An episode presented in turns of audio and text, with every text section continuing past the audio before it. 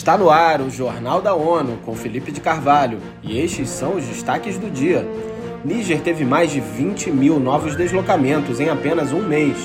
Dia Internacional contra os Testes Nucleares é de ratificação de tratado.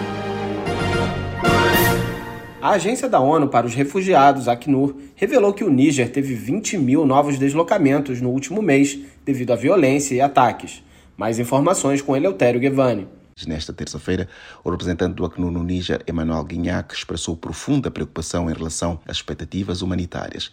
A mudança inconstitucional do governo por uma junta militar levou a Comunidade Econômica dos Estados da África Ocidental, CDAO, a impor sanções. Segundo o Acnur, a medida entra em vigor numa altura do ano que marca a transição entre estações agrícolas e antes do início da temporada chuvosa. A tendência de alta de preços de alimentos e matérias-primas deverá continuar, uma vez que o encerramento de fronteiras com países tornará comida e outros produtos mais escassos.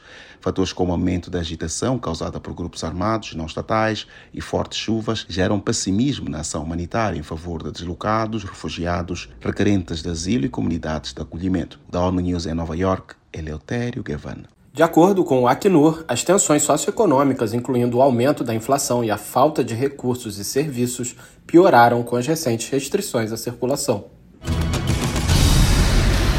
Neste 29 de agosto, as Nações Unidas marcam o Dia Internacional contra os Testes Nucleares. Mayra Lopes tem os detalhes.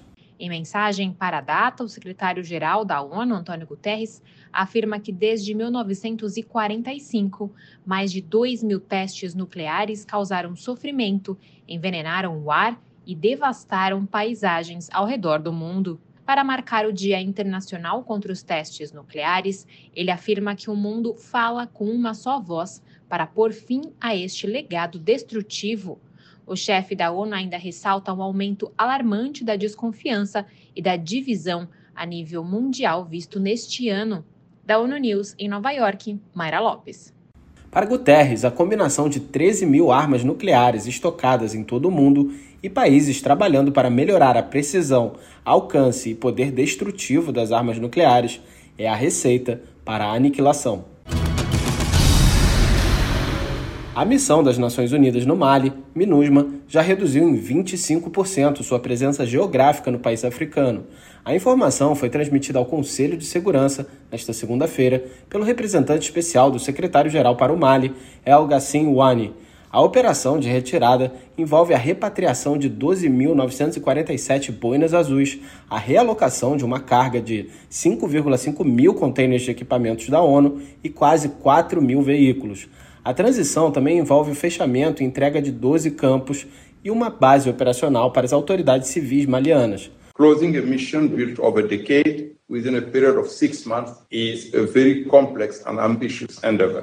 Wani afirmou que encerrar em seis meses uma missão construída ao longo de uma década é uma tarefa ambiciosa e complexa. O fim do mandato da MINUSMA foi aprovado em junho, a pedido das autoridades de transição malianas. A retirada deve terminar em 31 de dezembro de 2023.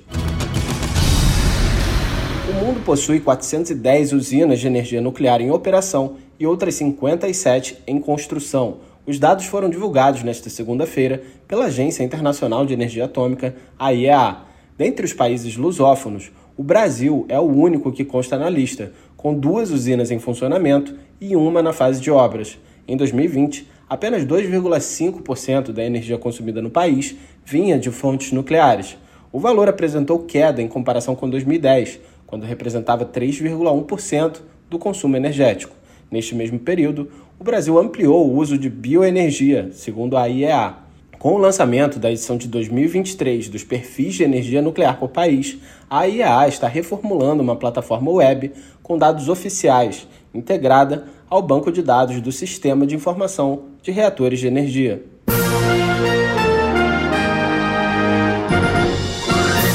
Este foi o Jornal da ONU. Mais informações na nossa página news.n.org/pt e nas nossas redes sociais.